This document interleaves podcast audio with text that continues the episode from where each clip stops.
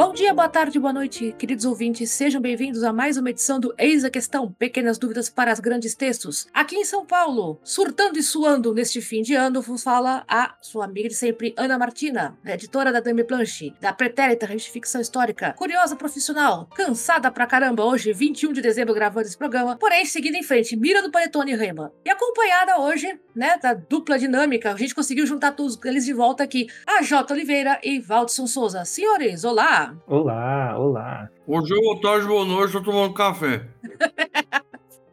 Ele acordou cedo, a Jota, como sempre, né? Então, cara, você, você troca o dia pela noite mesmo, né?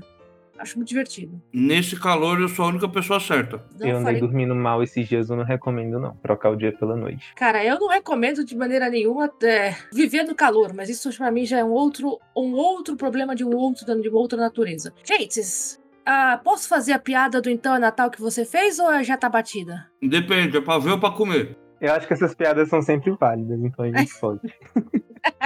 eu famoso, então é Natal que você fez? Eu fiz o que deu e não deu muita coisa. 2023 passou por cima da gente que nem um caminhão desgovernado, porém com novidades interessantes a caminho e coisa e tal, né? A Jota, que está lá com a, as aventuras no mundo do RPG. E depois eu quero saber novidades aí, Jota, como é que tá o texto. Ele me contou em off o que, que ele tá escrevendo e tá muito engraçado. Tá sério, mas tá engraçado. Seriamente engraçado, ok.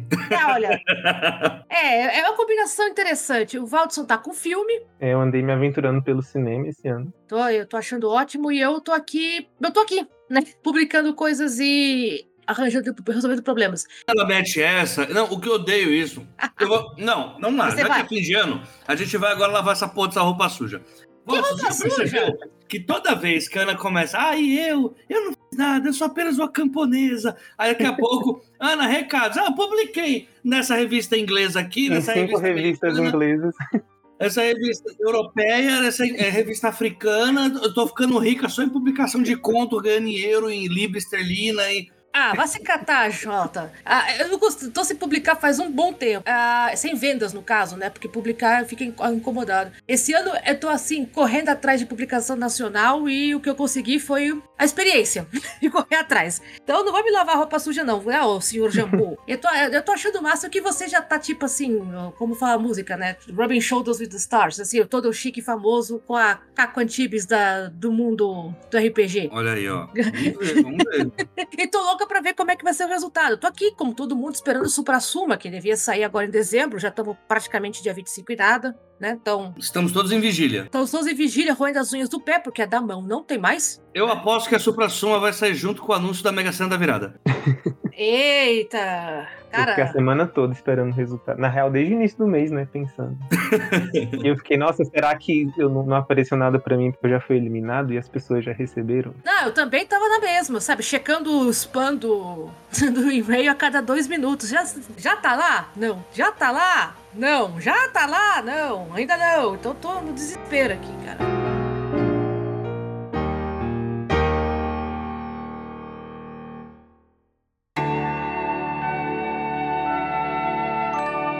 escrever ou comer? Eis a questão. Quá.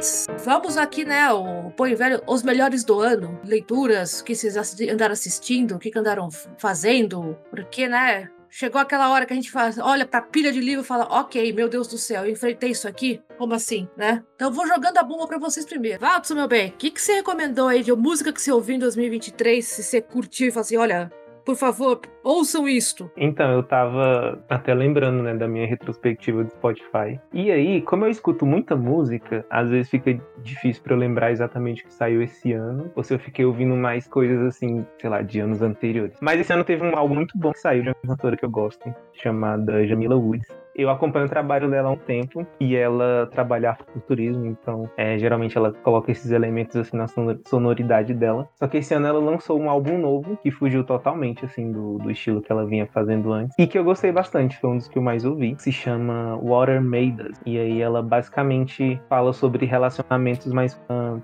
perspectiva que eu acho bem legal, assim, a forma que ela coloca os dilemas da vida. Olha aí, achei profundo.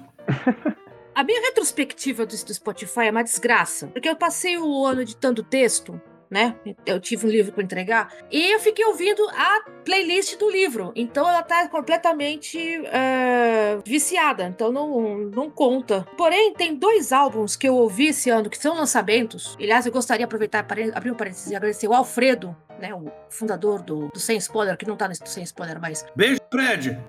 Beijo, Fred! Que foi ele que me apresentou para esses dois discos de música brasileira deste ano que eu curti pra caramba. Uma é a Letrux, né, que tem, lançou Letrux como Mulher Girafa. Oi? É, é, o disco chama-se Letrux como Mulher Girafa. É maravilhoso. Com, é, um, é um disco temático, que é uma coisa muito, muito engraçada. É, a capa também é ótima. Então, por favor, vão lá e, arrisquem. E um cantor chamado Benti, que em 2021 ele lançou um disco chamado Logo Ali. E em 2023 ele lançou um instrumental do disco, também chamado Logo Ali, que já tá assim, meio que listando para meus próximos livros. Então, eu fiquei muito feliz da vida de poder ouvir música divertida brasileira sem ficar me quebrando a cabeça com o agropop, né? Que é o, é o preferido aqui dos meus vizinhos. Nada contra, exceto que eu vou pôr outra música no último volume eu não ouço biroscas nenhuma. Então, fico nessa chatice. É bem, já que é pra lavar roupa suja, se meus vizinhos estão ouvindo, sim, eu tô falando mal de vocês. Olha aí, ó. Um beijo, vizinhos, ou não. É, um beijo, só que não. Só porque a Ana citou a banda doida aí, banda da girafa. Mulher girafa. Eu vou fazer um, um pequeno salve aqui para Ana Frango Elétrico, um hit muito doido aí que eu comecei a ouvir esse ano. E só pelo nome já faz um muito sentido eu trazer para cá. Ana Frango Elétrico, é doideira, é. mas. Uma outra vírgulazinha que eu vou deixar aqui que eu escutei esse ano bastante foi o especial do de 10 anos do Admirável Chip Novo da Peach. Opa! Nossa, esse tá muito bom. Não, eu, eu, eu juntou um Megazord ali, né? De gente participando do, das músicas. Tem letra com Ney Mato Grosso, tem com Super Combo, né? Tem letra com o pessoal do Planet Ramp. Então, assim, tá muito foda, é uma refação desse álbum. Mas a minha diva, minha, a minha diva pop, eu vou dizer antes que minha diva pop é o Lil Nas X, né? É, é, havia questões aí, mas na verdade agora a minha diva pop se chama MC Carol de Niterói, a diva, a maravilhosa. é uma mulher que não tem ela não tem pudor, ela não tem limites. E esse ano ela gravou muita coisa, assim, muito fit. E ela chegou a ganhar o prêmio Multishow com as músicas bem interessantes, assim. Enfim, eu só vou dizer isso. Joguem MC Carol, fit, qualquer coisa no YouTube. Sejam felizes, porque essa mulher. Eu sou um otário que lava as calcinhas dela se ela deixar. A diva pop é pra chamar de sua, né, cara? É, é. isso. Pô, todo mundo precisa. Eu ainda estou um pouco braba com isso, porque como eu moro perto do estádio do Palmeiras, né, vulgo Allianz Parque, é, eu, eu, estou com uma pequena raiva da Taylor Swift, né? Vamos ser perseguidos pelas Swifters no, no, no Twitter. Não, não odeio a Taylor Swift, eu gosto até dela, não sou público-alvo, mas eu não, gosto, não gostei do show porque ficou turma da porta da minha casa. Então, tipo assim, senhores, por favor, vão se mexer, né? É, é complicado. Então, mas me diverti bastante. Eu fui levar minha amiga minha para assistir o show, o filme, né? The Eras Tour. Foi uma experiência interessante. Então, para dizer o mínimo, né? Ver o pessoal gritando no cinema como se fosse se estivéssemos no, no, no, palco. Então foi uma coisa legal. Tô esperando pelo filme da Beyoncé também, ver o que, que rola. Olha aí, ó. Por falar em divas pop, né? Aí o Walter gosta. Eu tô indo ver esse hoje. Por que vocês acham que eu falei do horário? Ah, Olha nossa! aí! Eu, tipo, ah. eu tenho que sair tal hora do, da gravação do podcast. Então, vamos, agora vocês sabem vamos... o motivo. agora sabemos. Ele tem um encontro com a dona Beyoncé. Vamos correr aqui, gente. Dona Beyoncé, lá da esquina ali. É, a dona, a senhora Knowles, né? Tá, tá, com, tá com encontro com a senhora Carter. Ah, bicho, vamos apressar. A senhora Carter não admite atrasos. Não, tá de boa o tempo. ah, então, filmes. Alguém aí tem algum que você fala assim, nossa, eu assisti que filmes? Gente, eu assisti assim, parênteses para dizer que eu sou uma pessoa com gostos esquisitos, como se vocês não soubessem, mas eu tenho um diretor de estimação, que é o Wes Anderson, e ele lançou Asteroid City, né, este ano, e eu fui assistir. É esquisitíssimo e é maravilhoso, e eu fiquei olhando pra tela com, com, com choramingando no final, porque foi um filme divertidíssimo e esquisito na mesma medida. Então, é um documentário sobre uma peça de teatro e aí que você vira um filme, tudo dentro de um negócio só, uma caixinha, vai abrindo a caixinha, né, com o famoso elenco grandão que o cara sempre faz, só não tinha o Bill Murray. Até estranhei que ele sempre aparece nesses filmes do. Né? De filme nacional não é estreia, eu sei, mas eu finalmente consegui assistir Marte 1. Não me pergunte. Aê! Não, consegui, aleluia, né? Katsu, e sim, ele merecia ter, ser indicado ao Oscar, indicado a Cannes, indicado é, a qualquer outra coisa. Eu fiquei maravilhada. Eu fiquei assim, basbacada com o filme. Merecia bem mais do que ele recebeu, mesmo. De divulgação, de crítica, de tudo. Então, fiquei ao mesmo tempo muito marcada pelo filme, fiquei muito puta que, tipo, como é que foi que isso aqui não virou uma Uhum. cidade, né? Tipo, alguma coisa explosiva, tipo Cidade de Deus, sabe? Em matéria de divulgação. Então, as minhas pequenas raivas que eu passo com a divulgação de produtos nacionais, é isto. Passando pra vocês, o que, que vocês viram de tela? A gente tem um cinéfilo aqui, eu, eu estou com altas expectativas. É, eu tô aqui só acompanhando de longe. Esse, esse ano eu assisti bastante coisa né, por conta do, do curso que eu tava fazendo de cinema. Foi legal não só voltar em algumas coisas que eu já conhecia e meio que tentar direcionar outro olhar, né? E Hum. de quem tá estudando também, que é o que a gente costuma fazer com, quando a gente escreve, né? Tipo, olhar pros textos às vezes com um olhar assim mais de quem faz. E aí eu comecei a fazer isso com cinema, né? E foi, foi interessante. E aí eu assisti bastante coisa esse ano, né? Também para movimentar essas, essas referências pro curta que a gente ia gravar. Eu gostei de bastante coisa. Eu vi bastante coisa nacional no cinema e Nosso Sonho, que é o filme do, do Claudinho Bochecha, foi uma, uma surpresa muito boa para mim. Eu fui mais na vibe de conhecer a história, né, de, sei lá, de uma banda que eu conheço dos anos 2000 e aí aquelas informações que a gente conhece mesmo de senso comum, né? E aí foi legal não, não apenas ter isso montado, né, e construído ali com, com o foco que eles deram, mas também é um filme muito bonito, assim, de, da amizade, sabe, de dois homens negros. E foi bem legal ver esses personagens sendo colocados de forma sensível ali na tela. É, eu curti bastante, para além do, desse rolê da, da biografia, né? Acho que acaba funcionando também como um filme que, sei lá, é para além do, da dupla. Aí eu vi bastante coisa de terror, eu vi aquele Talk to Me, que eu gostei bastante, porque eu acho que eles conseguiram criar um terror bem elaborado, assim, pra geração atual. Tipo, de jovem geração TikTok, e colocar alguns elementos que, que conversaram de forma bem interessante, assim, principalmente no, na forma que eles construíram o elemento lá do terror. Mas o melhor filme pra mim do ano, esse, agora eram as menções honrosas, o, o melhor filme pra mim do ano, ele não é desse ano, que é o Retrato de uma Jovem em Chamas, e ele foi um filme que mexeu muito comigo, assim, porque ele é muito bonito. Ele. É um filmão, né, cara? Nossa, é, perfeito. Eu... E o pior é que eu já conheci alguns spoilers, assim, do, do Twitter, algumas cenas. Mas não estragou a surpresa. E ver ali no, no contexto e ver a forma que eles constroem o romance entre as duas personagens. Como eles colocam detalhes e construindo mesmo uma, sei lá, uma espécie de poesia visual, assim. Porque o filme tem muitas pinturas, né? Então que a protagonista ela pinta quadros, né? Então tem muitas pinturas durante o filme. E o próprio filme, assim, ele é muito bonito. Toda hora parecia que era um quadro diferente. Aí eu gostei muito, assim, foi um que. Sabe esses filmes que marca e você fica pensando nele, sei lá, por semanas? Esse foi o meu e eu vi esse ano, apesar dele não ser desse ano. É, isso sou eu com Asteroid City. Você vai vendo e fala assim, nossa, fica semanas pensando, ok, o detalhe do detalhe do detalhe. Sim, esse da detalhe do Jovem Chamas é, é o que você olha e fala, meu Deus, a história, assim, é, é uma explosão, né? Esse que não mencionei um que, né? Eu não sei se entra nos melhores do ano. Com certeza vai ganhar prêmios, etc. Mas valeu a diversão pela diversão que foi ver Barbie. Eu, sim, foi uma coisa muito engraçada assistir um filme em que o cenário era falso, mas ao mesmo tempo era de verdade, construir um cenário, né? Sim. Então é, é, eu achei a história em si não achei grandes coisas, obviamente, mas eu fiquei encantada com o modo como o filme foi montado. Tipo, era a casinha de boneca de verdade, que nem as que minhas primas tinham. Era, era é muito maluco, né? Essa ideia de começar era narrada. Não, fora a atmosfera em torno, né? Que eu acho Não, que... sim, as pessoas indo vestir, vestir rosa pra assistir. Não, o Foi- Barbieheimer foi... existiu, aconteceu o Barbieheimer, né? Não, a gente, eu fiquei muito feliz com o Barbenheimer, entre outras coisas, porque primeira vez em muito tempo o Twitter foi alguma coisa que a gente ligava e não ficava puto. Sim, Meu Deus, o que foi que aconteceu agora? Não, as pessoas estão indo ver Barbie depois Oppenheimer. Eu não vi Oppenheimer ainda, então fico devendo. Mas eu fui ver Barbie, gostei. É, mas eu gostei mais do clima do filme do que do filme em si. Então, tinha que ter menção Do público-alvo, essa daí.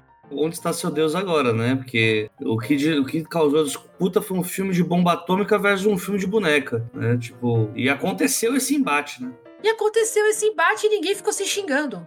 Isso que foi uma coisa muito interessante. também. Olha, na verdade, teve gente se xingando sim, né? É, mas não foi da tipo, oh meu Deus, vamos, vamos, vamos todo mundo morrer pra batalha, sabe? Não, foi grandes uma- momentos da, da podosfera brasileira foi a galera lá do antigo Jurassic Cast fazendo um vídeo terrível sobre Barbie, né? Sobre como que é um filme anti-homem, né? Que Ah, ah, cara, vão se lascar. Se bem que a melhor música do filme é do Ken, né? Então é. É, Vai ser, aí, vai ser interessante. A Jota, o que, que você manda aí dessa, dessa categoria? Eu vou ser a pessoa que vai trazer finalmente, né, alta, um- um- alta classe aqui pra gente, né? Ai, meu Trazer Deus. o que é o cinema mesmo, o que sai da película em sua pureza, seu cristalzinho de perfeição, assim, desde, sei lá, os irmãos Lumière, desde nada se criou nesse nível, né? A gente vai falar agora, vamos ampliar o assunto, né? Tô falando de Scorsese? Porra nenhuma. Tô falando sobre John Wick 4, um homem nervoso matando pessoas. E é isso, é essa a sinopse do filme. E tem o Donnie Yen, que é mocinho dos Kung Fu lá, que fez o mestre do Bruce Lee. Então, vai ter muita gente morrendo, muita gente matando, boas coreografias, representatividade, porque tem gordo que luta bem, cenas assim, como que eu posso dizer? Tem um cara rolando de uma escada por muito, muitos metros, assim, então acho que vale a pena ver, porque é a arte, né? A arte é isso, né? Keanu Reeves batendo e matando pessoas. E Yes. Donnie, e Donnie interpretando um cego que mata pessoas com lápis e que usa uma, uma katana como bengala. É isso que o cinema precisa. Olha, você dá risada, cara, mas você sabe que eu gosto da série do John Wick por causa das coreografias. É muito difícil você fazer coreografia de luta ficar boa. Não, pera, mas eu tô falando t- totalmente quatro. sério. Eu tô falando Eu sério sei. em tudo. Em tudo. é, é a poesia. É, é- é o tiro dragão do, do eixo norte aí do mundo. Ai, meu Deus, mas que eu, eu gosto muito do John Wick. é, Assim, é sanguinolento, mas é assim. Infelizmente, a gente não tá com câmera aqui pra mostrar o Valso chorando sangue com o. Eu Não. fiquei aqui quietinho, viu? Só vi o, eu, eu assisti o primeiro e depois eu não vi os outros, mas eu sei que algumas pessoas gostam. Olha, gente, mas tem duas palavras, Keanu Reeves, gente. É que nem Jack Black. O que, que o cara vai fazer? Eu tô assistindo. Eu fui ver ele, eu fui vê-lo dublando um, um dragão, um vilão dragão que toca piano que nem o Elton John. Ah, ele é Sim. ótimo mesmo. no filme do Super Mario. Tipo, a, a graça do filme era ele to- imitando o Elton John tocando piano. Sabe? O que ele faz, eu assisto. Que É no isso. é a mesma coisa.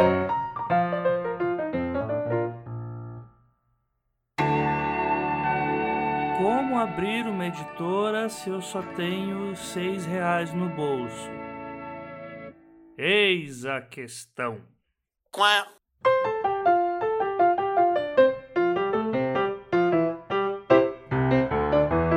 Jogos eu fico devendo porque só cota que não joga. Então, vocês têm aí algum jogo deste ano que vocês falam, nossa, vocês precisam ver isso? Não, eu joguei pouquíssimo, eu só joguei coisa antiga. E Ótimo, mal, que você jogou de bom. Eu nem lembro, eu jogo as mesmas, os mesmos Nossa, foi uma jogos. bosta então, né? Tipo, tudo esquecível. Tudo esquecível. É, porque eu realmente joguei pouco, eu ia falar que eu ia deixar essa parte pra você. Eu me droguei esse ano muito, né? Porque eu comprei o Nintendo Switch. Eita!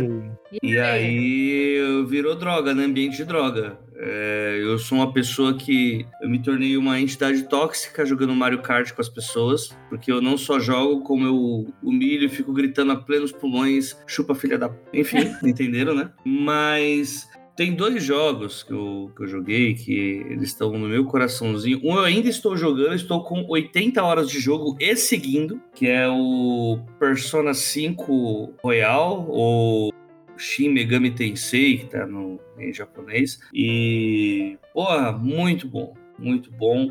Já ouvi falar dele mesmo. Entra naquela categoria, se pá, de jogos que às vezes é- vira mais filme que jogo, né? Porque você fica. Uhum. A maior parte dele é você vivendo a vida de estudante, é, tendo que fazer as lições, tendo que lidar com questionamentos das pessoas. Só que assim, é, na verdade, é um estudante, né? Que ele descobre um metaverso no, em que ele pode adentrar o coração das pessoas, onde há palácios de sentimentos. E você roubando o coração dessas pessoas, você pode fazer ela deixar de ser má. E aí A história lá começa quando é, tem um professor da escola que ele é pedófilo, basicamente, e um professor abusador, né? De ele abusa os alunos com relação a muitos exercícios e com as alunas ele tem essa questão de um abuso sexual também com elas e eles invadem o coração desse professor. É, é muito engraçado assim que esse, esses metaversos são aquilo que a pessoa acha que ela é, e aí você tem que destruir todo aquele mundo para que ela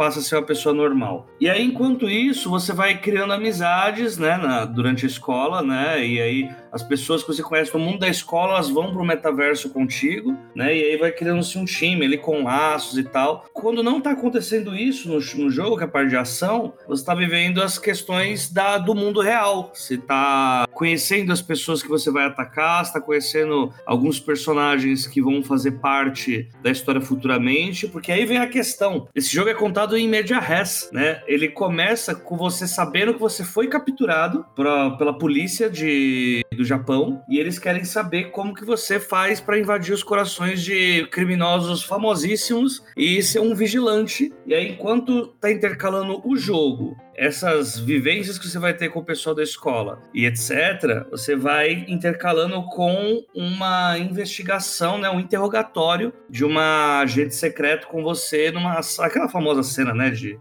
você tá algemado, todo arrebentado e ela tá te interrogando. Então você fica o tempo inteiro. Se você gosta da batalha, vai ter batalha. Se você gosta do Slice of Life, vai ter muito Slice of Life. E se gosta da parte da história, também vai ter história, porque, tipo, eu tô em 80 horas de jogo e não aguento mais não, entender, não saber como que vai chegar nesse ponto da investigação, saca? É, é bem legal, assim, bem legal. Parece bom mesmo. O outro que eu joguei, que esse eu fiz 120 horas de jogo, foi Zelda Breath of the Wild, né? Que é, foi o jogo do ano, no ano passado, sendo retrasado, acho, o ano que lançou. Zelda Breath of the Wild foi o jogo do ano. E eu só concordo, é, foi o jogo do ano mesmo. É isso. Assim. Do jeito que você falou, você conseguiu me convencer a jogar e olha que eu nem videogame tem em casa. Ana, é bom, viu? É bom, viu? Tá aí a confusão. Vou até anotar. De séries de televisão, em que se passa também o problema que, ah, eu não tenho stream de tal coisa, não tenho stream de não sei o que. Eu assisti duas coisas que me deixaram muito felizes. Eu vou explicar uma coisa assim de rápido. Esse ano eu peguei muita não ficção, então eu peguei muito documentário para ver. Tô lendo, né, muita biografia, muito livro de não ficção, livro reportagem. E talvez por isso que a minha série ficcional favorita desse ano tenha sido uma que imita um documentário que foi Daisy Jones and the Six. Uh, o livro é legal, mas a série ficou mais legal ainda, né? Basicamente é uma moça está fazendo um documentário sobre uma banda explosiva dos anos 70. Todo mundo sabe que é o Fleetwood Mac, mas não pode falar que é o Fleetwood Mac porque senão tem processo, então, mas é o Fleetwood Mac. Uh, então, mistérios acontecem na Los Angeles dos anos 70 e é maravilhoso. Eu gostei, pelo menos. Uh, e a outra série que eu curti pra caramba, que é um documentário que o Vale o Escrito, que é a história do jogo, que é a história do jogo do bicho do Brasil, pela Globopay. Ah, eu sou, né, criação dos anos 80 e 90, então eu assisti pra televisão ah, os desfiles de escolas de samba com os bicheiros, né? Na primeira fila ninguém podia falar que era bicheiro. Então assistir esse seriado foi uma, foi uma, viagem no tempo muito louca, do tipo, gente, a gente era freestyle assim mesmo, sabe, anos 80 e 90. Era, era. era. É, a, a coisa era freestyle daquele jeito, cara. Assim, eu recomendo muitíssimo assistir assistir, para rir de nervoso, para se indignar, para se perguntar como foi que a gente chegou aqui. Foi assim.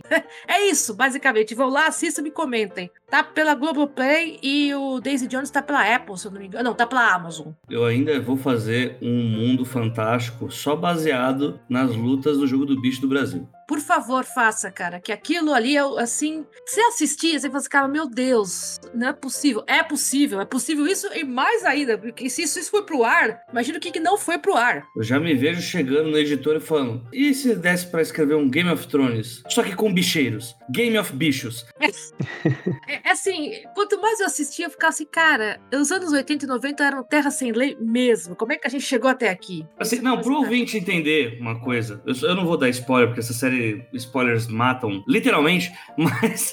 É, e como? O nível é: tem duas irmãs gêmeas. Tem duas irmãs gêmeas que são brigadas da família de jogo do bicho. Uma não mostra a cara porque ela tem medo de ser morta. Sabe o que a outra faz? Ela mostra. É esse o nível da barbaridade. E, e é tratado a sério. Isso é tratado muito a sério. disfarça o voz, disfarça até cara e a outra irmã não aparecendo. Eu, gente, eu olhava para aquilo e falava, meu Deus. ah, ela, ela tá com medo? É, então eu mostro o meu rosto.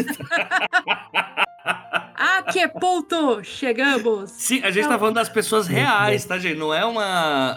não, é, não é ficção, gente. É, a série é, é, é não ficção mesmo. É ma maravilhoso, sim, maravilhoso. Tem, poucas coisas são tão suco de Rio de Janeiro igual essa série. Nossa. Eu não fiquei sabendo dessa, eu vou procurar. Não, por favor, cara, tá fantástico. Eu ouvi o podcast, né, em vez de ver a série, que o podcast ele tem mais informações do que. Tem coisas que não puderam ir na, pra série, né? E é sensacional, assim, é sensacional, você fica horrorizado.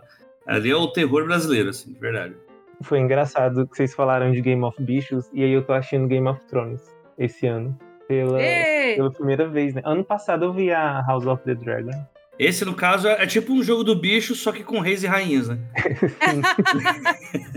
e aí, eu, ano passado, eu vi House of the Dragon, mesmo sem ter assistido a outra, e gostei. Aí fui ver, começar, tipo, desde a primeira temporada estranho assistir sabendo do hype que foi e, tipo, ir assistindo sozinho. Assim, porque eu lembro de ver muita coisa no Twitter. É, mas é muito boa. Eu tô gostando bastante, assim.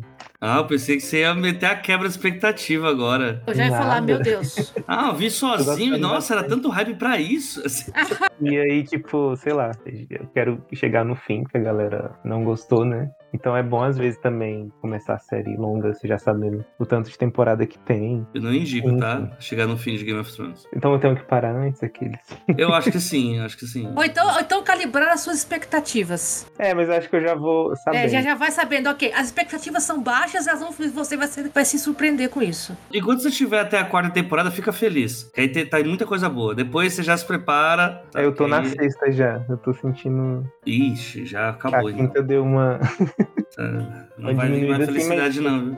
Eu tô curtindo, de modo geral. E só que essa não é a minha menção do, do ano. As que eu quero falar mesmo, que eu gostei bastante, a primeira foi Os Outros, do Globoplay. Hum. Basicamente é uma série que mostra rinha de vizinho. Se passa num condomínio, assim, de, de, luxo, no Rio de Janeiro, se eu não me engano. E, e aí tem um desentendimento, né, entre duas famílias e as coisas começam a escalonar de uma forma que vai entrando nos absurdos, assim, do que as pessoas podem fazer, sabe? Tipo, em termos de, de vingança e tudo. Aí eu curti bastante essa e foi, foi legal ver o que fizeram também em termos de, de linguagem, dos recursos que utilizaram para contar a história, sabe?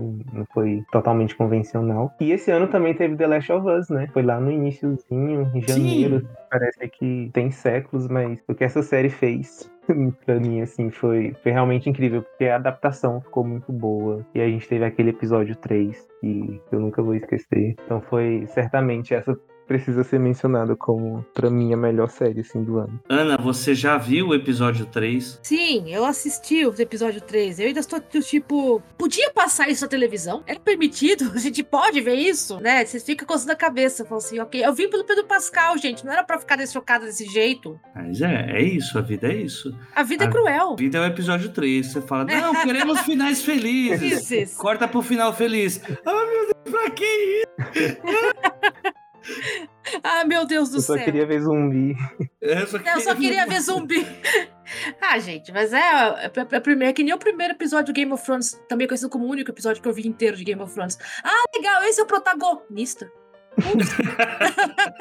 Esse ups. era o protagonista. É, ups, eu acho que é, vamos mudar as expectativas aqui.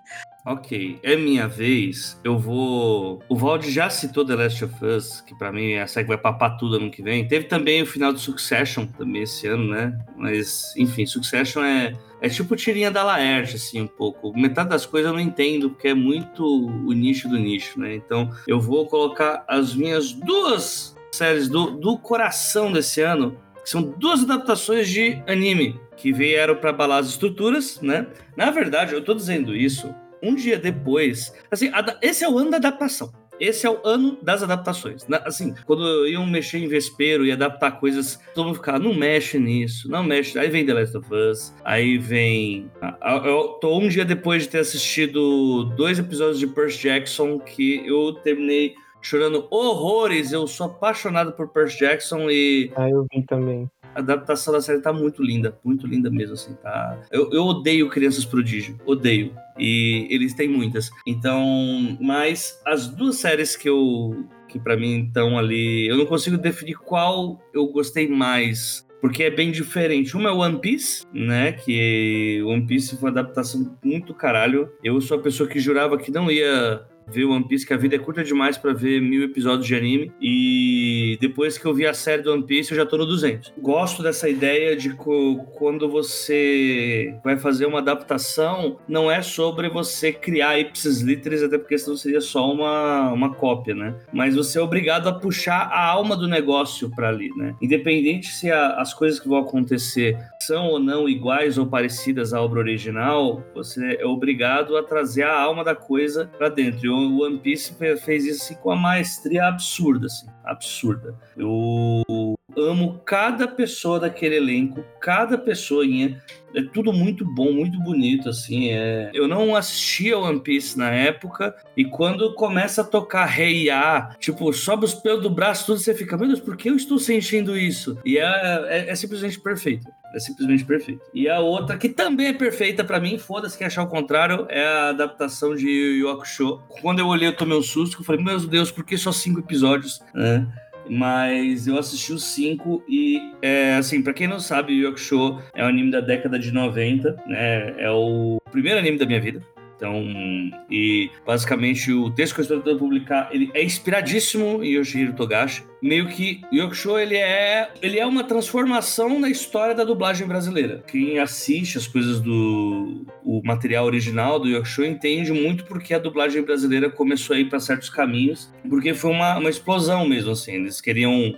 a primeira vez tinha um, um estúdio carioca dublando, então é, você pega um personagem de anime falando lá, que é, quer dizer não. E aí o cara vai lá e faz, tá louca minha filha, rapadura é doce, mas é mole não. Porra, isso é maravilhoso, é maravilhoso. E no, na série eles conseguiram, assim, trazer coreografias melhores do que do One Piece, que já tava num nível bem alto. E, e eles colocaram muito elemento de terror e isso deixou muito legal, assim, as coisas. Muito legal mesmo. O ponto baixo são os pirucões, tem pirucão, mas não importa. Eu aguento o pirucão pra ver York Show. É maravilhoso. Perucão, é menores problemas, gente. Eu, eu, não sou de anime, mas eu gostei muito do One Piece, um pouco que eu assisti. É, assim, coloridésimo e chamativo. Eu, assim, olhando com aquela cara de, olha, você não gosta de criança prodígio? Eu também não, mas o garoto do, do Luffy olhava assim, olha que bonitinho, você é igualzinho. Então eu, ficava, eu fiquei encantada. Eu ainda não vi o Percy Jackson, então por tô desviando de spoiler que nem, né... Mano, então... Spoiler de Percy Jackson, pô. do que eles fizeram pra tela, porque o livro eu já li, né? Eu sei não, como tá, é a história. Tá igualzinho. Tá, tá igualzinho. Igualzinho. igualzinho. Porque eu sempre tenho esse medo, né? Tipo, que vai adaptar o. Tem umas tela, mudanças. Mas as mudanças são para positivo. Mas não é nada que modifique muito o roteiro, não. É, porque você fica com aquela coisa, meu Deus, eles mudaram alguma coisa. Porque você fica com aquele nervoso. Porque, por exemplo, eu falei do Daisy Jones, né? Que, uh, eles ampliaram o do livro. Né? Até porque você, quando você tá na tela, você tem que estar tá ouvindo a música. O livro só cita. E aí você tem que botar os caras tocando a música pra né, ver se funciona. Então, o público do Percy Jackson é traumatizado, né? Então... Ah, sim. é, né? É uma, é, uma, é uma geração traumatizada por vários motivos, né? Mas, como, mas é uma coisa. Eu não vi, então tô, tô guardando pro fim de semana do Natal por motivos de eu vou precisar de assistir alguma coisa para desligar a cabeça do caos, né? Então. Achei um editor no aplicativo de pegação. Posso mandar meu manuscrito? Google pesquisa. Ah, não, é eis a questão. Quá.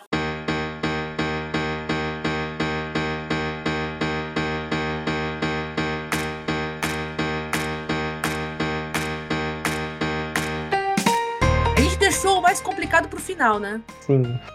Quem, quem quer ser o primeiro a falar melhores leituras de 2023? Tem uma leitura de ficção curta que eu gostei muito, que é o texto do Alan de Sá, o Xuxa Preta, que a gente tem episódio aqui dos dois trabalhos, inclusive, esse ano. É uma leitura que eu gostei demais. Eu li com antecedência e, assim, eu tava muito travado nas leituras quando eu li esse livro. Eu fiquei, meu Deus do céu, que coisa gostosa de ler, sabe? Uh, o Alan de Sá é um cara muito, muito, muito massa, assim, que escreve muito bem, cara. Então, foi aquela, aquele golinho de pinga que você tomando do almoço para abrir o apetite, como diria a vovó.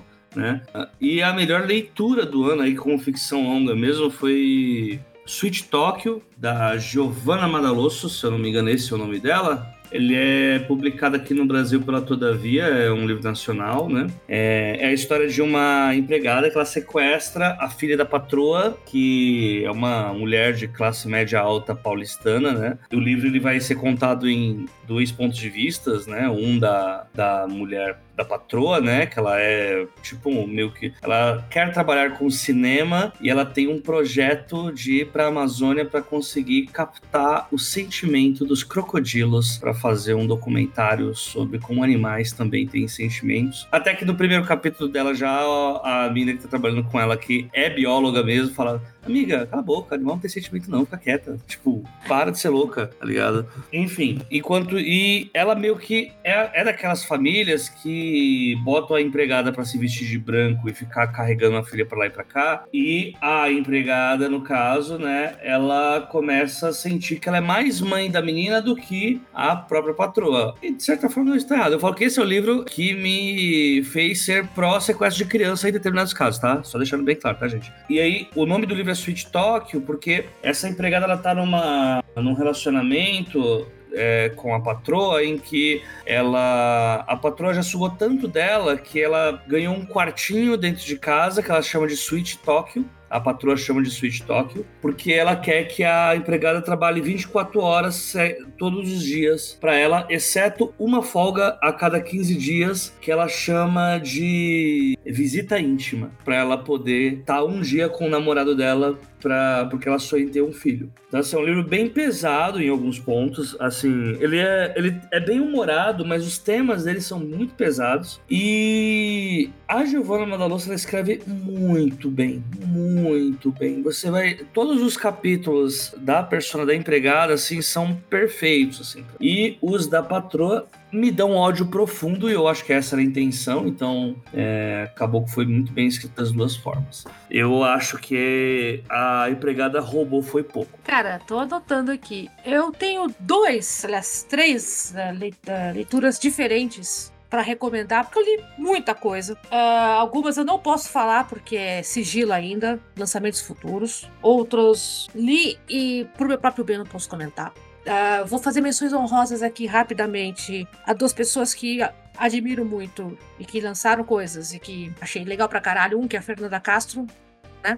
Um que eu fico profundamente irritado com a Fernanda porque ela faz parecer tão simples, tão simples, é. né? Você lê o livro e faz, parece tão simples, uma mina, uma costureira que precisa, que convoca um demônio e problemas acontecem. Isso é Mariposa Vermelha, que saiu pela Suma. Por favor, leiam, se você não leu ainda né? Uh, Ian Fraser, né, com Severino de Dendê, não é de 2023, mas foi indicado para o Jabuti, chegou à final. Uma carta de amor cósmica a Salvador, né? Uh, mas eu dei muito lendo independentes e um em especial gostaria muito, muito, muito. Se você gosta de romance, você acha que não gosta de romance, leia esse que você vai gostar mesmo, que é Elice Almeida, vulgo Adriele Almeida. Ela até tem dos padrões pseudônimos, que é o Coração Morto, né? que assim, é, todas as famílias têm segredos, algumas mais segredos que as outras. Eu, assim, eu não consigo resumir esse livrinho sem dar um spoiler monstro. Mas basicamente, nós temos a Celeste, que ela é a única filha, né, mulher da, da família, tem quatro irmãos, de uma família muito amaldiçoada, e dá assim, problemas terríveis. E ela encontra, muito tempo depois, já adulto, um ex-colega de faculdade do irmão dela, que se apaixona por ela. E ela tá tentando manter ele longe, mas o segredo do mistério todo da vida deles tá nesse relacionamento. A Adriele, eu não consigo chamar ela de Eli, né? Embora o livro seja publicado como Elice Almeida, né? Adriele é outra pessoa que me deixa profundamente irritada, porque parece fácil. Você lê e fala, puta que me pariu, não é possível que você tá me fazendo isso. Porra, não dá, assim não vale. Aí você vai lá, irritada, pega o teu caderno, pega o computador, eu consigo fazer melhor. Então é, uma, é, é um espírito muito grande. Então, é independente, leiam, tá? Vão lá na, na, vendinha do Jeff Bezos e leiam. Ah, eu peguei muita coisa da biblioteca esse ano. Né, eu sou registrada da biblioteca do Sesc e sentei para ler esse ano umas coisas malucas. Então tem dois livros que não são lançamento, mas são coisas recentes e eu assim recomendaria muitíssimo. Um que é do Pedro Mairal, que saiu aqui pela Todavia 2021. É curto e é maravilhoso, chamado Salvatierra que é a história de um pintor autodidata que deixou para os filhos uma obra de arte imensa. É um mural que tem 4 quilômetros de rolo de tecido. O cara foi contando a vida dele pintando, né? Ah, só que aí o cara morreu e agora o filho mais velho tá com dois problemas. Um, o que, que ele vai fazer com essa porcaria desses 4 metros, 4 quilômetros de rolo? Uh, se ele vai vender para um museu, se ele vai tentar reformar, etc. E o que, que ele faz com as revelações da vida do pai dele que estão pintadas no quadro? Uh, Pedro Mairal, ele ficou famoso ele é um ator argentino e ficou famoso por dois livros aqui, né? Um, um, que é Uma Noite com Sabrina Love, que virou filme, inclusive, e A Uruguaia. Os dois são muito legais também, saíram pela Todavia, mas de todos esses, o Salvatierra é assim: vá na biblioteca ver se eles têm, pega no sebo. Eu, assim, amei mesmo. E o outro que é uma não ficção, que é uma coisa meio estranha, o título, mas eu adoro, chama assim, A Eloquência da Sardinha. Um título completamente né, estranho, também da Todavia, né? É do, do pesquisador francês Bill François, que fez textos curtos sobre os mistérios do mundo submarino. Então, por exemplo, uh, você sabia que o Arenque causou um conflito militar? Por que, que o Japão não tem salmão no Japão, então por que que sushi de salmão é tão popular? Uh, é verdade que enguias podem te matar? É verdade que sardinhas conseguem conversar com as pessoas? Existe esse código? Como é que funciona? o cara vai puxando e parece ficção científica. Às vezes você olha e aquilo e fala assim: não, isso aqui esse tá, ele tá inventando, isso aqui é tirado, né, de alguma coisa do tipo 20 mil léguas submarinas. Não, e é tudo verdade. Então é muito, muito, muito louco. Foi uma das leituras mais malucas que eu já tive. A eloquência da sardinha, histórias incríveis do mundo submarino tive ideias maravilhosas para escrever contos de ficção científica tentando descobrir se é verdade a história do Arém que é a guerra. Pior que é verdade, mas fiquei maluca. Mas conto depois. Essas são as oito indicações da Ana. É, né? Tipo. Não, é que é, é, tem coisas que eu queria falar sobre, não posso, porque eu estou, né? Li. Ah, vai sair breve. Tá, e outros que eu não li ainda e quero muito. Tipo, Felipe Castilho, livro novo. Não comprei ainda. Nove. Né? Então, Top 10, fala mais um ano pra completar. Não, vou deixar passando. Compre os meus livros! Compre o do Valdo ano que vem! Enfim. Então, eu esse ano eu li a maioria das coisas que eu li foi por causa do doutorado, né? E aí foi eu consegui terminar todas as disciplinas, só que aí eu li bastante coisa para as matérias e não tive tanto tempo para ler as coisas que eu queria, né? Então vou indicar duas coisas, uma que veio de uma disciplina e outra que eu li por conta própria. A que, que eu li na disciplina foi Todo o Tempo que Existe, da Adriana Lisboa. E aí era uma. O tema dessa disciplina era o tempo na literatura. Então a gente viu várias narrativas que lidavam com essa questão. E, e esse foi o que eu mais gostei. Foi o último livro. Da, foi na última aula. Eu acho que é a coisa mais autobiográfica assim, que essa autora escreveu. É, eu nunca tinha lido nada dela. E aí o livro é meio uma espécie de ensaio também. Então é muito legal. E ela escreve muito bem. O, a temática basicamente é sobre luto. Ela fala da morte tanto do pai quanto da mãe dela dela, em dois momentos diferentes, assim, distanciados. E aí ela vai elaborando esse luto de uma forma também muito sensível, assim, apesar de ter alguns momentos mais, mais tristes e melancólicos, assim, de um modo geral, uma leitura muito, muito tranquila pela forma, sabe, que ela lida mesmo com esse tema. Então foi uma leitura que eu gostei bastante, recomendo muito. A outra que eu consegui ler por conta própria foi Se a Rua Bale Falasse, James Baldwin. Eu já tinha lido outras coisas dele e, e, acabou sendo um livro que marcou bastante, assim, também. Não só pelo, pelo domínio que ele tem com a linguagem, mas também pelo ponto de vista da história. Era um livro que eu já queria ler há um tempo, mas eu ficava meio que adiando, por conta também da temática que que é bastante complexo, né? A história de um homem negro. Ele é acusado injustamente de um crime e aí ele tá preso. E aí quem conta a história é a, a noiva dele que tá grávida, então tem toda essa perspectiva ali de dela estar vendo a pessoa que ela ama, né? Encarcerada e ao mesmo tempo essa vida crescendo dentro dela. Então essa perspectiva, ao meu ver, tipo, dá um tom assim muito bonito pro livro. E foram essas duas as minhas leituras que eu mais gostei, que eu indico aí para todo mundo. Tá Se? James Baldwin errou um dia, eu não sei. Pois é, ele. Tudo que eu pego dele assim é incrível. É isso. Isso, gente, tá vendo? O Valdson foi sucinto e eu fui exagerada. É a história da nossa vida. gente, alguém tem alguma última recomendação de coisas, assim, do tipo, olha, vocês precisam. Ninguém precisa porcaria nenhuma, mas, tipo, recomendamos muito alguma coisa que a gente não tenha mencionado aqui. Revolução. Fim do capitalismo, recomendo. É, fim do capitalismo. Tomada dos meios de produção, eu recomendo. Minha indicação. É o fim dos meios de produção e bolsos decentes em roupas femininas, por favor. Bom. A, revol a revolução chega antes, com certeza. Então, com essa a gente fecha. Importante.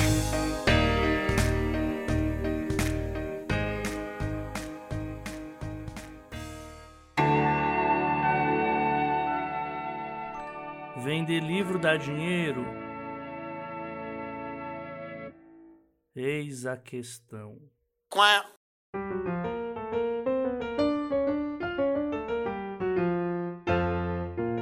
Gente, aproveitando a última chamada do ano, ah, com um pedido de desculpas por motivos alheios à vontade da editora, o livro do Waldson Flumen vai ficar para janeiro. Pedimos muito desculpas por isso, é para todo mundo que estava aguardando. Mas, em bom português, deu merda. Né? A, autor- a editora que fala ficou doente, o produtor também não tá legal, atrasou. Então, mas aguardem, em janeiro teremos novidades a respeito. Já tá pronto, tô com um e-book na minha frente aqui. Tá uma gracinha. E vocês vão Aí. achar o máximo. É sério. Tá então, pé, assim, tá pé. tá perto, tá chegando. Dá até pra ver a tartaruga se aproximando. Elas são devagar mesmo, mas elas, elas chegam. Então, a Jota, qu- quando é que a gente vai ler teu, teu texto na, na, no Ganor? Eu ainda não tenho data de lançamento, acho que provavelmente fica pro final do ano que vem. Acredito eu, né? É, Mas não sei, não sei ainda. É, O texto tá sendo feito, já tá sendo feito. E estamos no aguardo aí. Tem que ver como é que vai ser, porque eu não sei como que ainda o pessoal vai querer, se vão lançar tudo de uma vez. Se vão mandar uma coisa de cada vez, eu acredito que vão lançar tudo de uma vez. Então, acho que provavelmente pro final do ano que vem, acho que terceiro, último trimestre, o último ou segundo semestre, né, vai sair a toda a coletânea né, do Gunner. Mas eu tô na guarda de outras coisas, né? Tal como o Valde, tô na guarda da Supra Suma, tô na guarda de chamadas de editores, tô em muitos aguardos aí que eu. Que eu- eu- eu- Os grandes vêm vens aí, né? E tá chegando no nível de que já já eu começo a escrever alguma coisa nova pra parar a ansiedade. Eu entreguei livro agora para editora. Estamos na torcida para ver se aceitam desta vez. Né? Dedos cruzados, dedos da mão cruzados, do pé cruzado, o que tiver pra cruzar, eu tô cruzando. Ah, tô com o texto supra suma pendurado também, tô com o texto pendurado no exterior também, então tudo vem aí. A única coisa que eu tô vindo aí é o meu panetone, né? No fim, mirando. Então, nada disso. Pra Dambi Blanche, gente, pro ano que vem já temos confirmados, além do Valdson, nós temos Manu Veloso vem aí, né? Já tá anunciada. Com uma história com sapatonas ela fala, né? Sapatonas, fantasmas e linhas de trem. Então fiquem ligados, se a turma do terror, que você, quem, quem curte uma história assustadora, já fica ligado. Ah, já estamos com contato fechado, autor novo, lançamento também para o primeiro semestre, de uma história de fantasia brasileira muito boa. Eu não posso dar spoilers porque, né, você, se eu contar isto, do que se trata, vocês vão sacar quem é. E mais a caminho. Então, segura aí que temos novidades. E o, o pessoal da editora Plutão confirmou para mim, né, que Senhor Tempo Bom será relançado com capa nova e algumas novidadezinhas dentro em fevereiro de 2024. Então, se, se você já leu minha história de viagem no tempo e pesquisa a brasileira, não compre livro agora, espere para comprar em 2024, que aí você já pega com a capa nova que tá muito legal. E aproveitando aqui para encerrar, porque, né, Valdson tem um date com a senhora Carter e eu tenho que Sim. Né, fechar, fechar a mala e partir que tá aí que vou ver minha família pro, pro fim de ano. Rapazes, agradeço muito a paciência com o microfone pifado e a narradora que idem no ano de 2023. Né, foi um prazer inenarrável mais um ano de podcast com vocês. E vamos aí firmes e fortes para 2024. Né? Então, de coração, agradeço muitíssimo. E agradeço também todo mundo que tá participando do, do- da assinatura na Aurelo, tá conseguindo ajudar a gente a manter aqui o, o Eis a Questão funcionando, todo mundo do clube de escrita, né? Do pessoal que tá ouvindo os extras, que você que tá ouvindo pelo Spotify também, ouvinte casual, né, etc. Obrigada pela paciência e pela diversão aqui durante todo o ano. Então, fica aqui o meu agradecimento. Espero que as festas de fim de ano sejam divertidas, pelo menos, né? Goste você ou não de uva passa, goste você ou não do Papai Noel, do especial do Roberto Carlos. Eu espero que você se divirta esse final de ano. É isso, é isso. Eu também só tenho a agradecer, agradecer também pro Valde, pra Ana. Ah, foi um ano difícil de gravar, porque viagens, é, muito trampo rolando pra lá e pra cá, é, dificuldades de horário e tudo mais. É, eu peço só a paciência do ouvinte. Eu sei que esse ano a gente foi um pouquinho mais. A gente vacilou um pouco na- nas datas de publicação, mas não percam a fé na gente. A gente continua ainda firme e forte gravando, o, tanto dos trabalhos quanto o, o Eis a Questão, né? E Feliz Natal, Feliz Ano Novo para todo mundo. Ano que vem a gente ainda não sabe exatamente que data a gente volta, mas em janeiro voltaremos, né? Pelo menos esse é o plano. E é isso, gente. É, acho que nesse feed ainda vocês vão ter mais um episódio dos trabalhos esse ano. O próximo é a Retrospectiva 2023. Então só vou dizer isso, aguarde. O- Aí eu quero agradecer a vocês dois, a Ana e a Jota. Obrigado também a todo mundo que escutou a gente ao longo desse ano. Eu sei que em alguns momentos eu fiquei ah, mais ausente, assim, mas foi muito bom gravar e participar dos programas. Gente, só tinha doutorado pra, pra fechar, fora isso, nenhum problema. Sim, mas É, aí. Amo doutorado, adoro. pude. ano que vem acho que vai ser mais tranquilo, não sei, mas é isso, galera. Eu me diverti demais. Eu espero que o fim de ano de todo mundo seja tranquilo. E a gente possa se encontrar no que vem. Não, vai ser muito divertido. Waldson Souza, vírgula, PHD. Vai ser muito legal de falar. Daqui a três anos. já foi um. Já foi um. Um já P- foi. PHD, diretor de cinema, ator, é, autor auto- afrofuturista, enfim, tá ficando. A lista gente, tá vocês têm, que, né? vocês têm que aumentar o, do- o financiamento aqui dos trabalhos pra conseguir pagar salário pra essa gente. Porque daqui a pouco, ó, vai ser difícil. É, gente, só, a gente só trabalha com luxo aqui, pô, que isso. É, daí daqui, a, daqui a pouco tem que melhorar a ração aí dos gatos, né? Por poder combinar. pra combinar com, combinar com luxo. Gente, obrigada por tudo mais uma vez. Pessoal, ouçam os outros episódios pra vocês verem o que foi que a gente aprontou em 2023 e o que mais vem aí em 2024. Aguardem e desconfiem. No mais, como sempre, um abraço a todo mundo e até a próxima. Feliz Ano Novo! Tchau, tchau! Feliz Ano Natal, Tchau, vô. Vai, vai, vai que a pessoa comemora. Fui! Amém!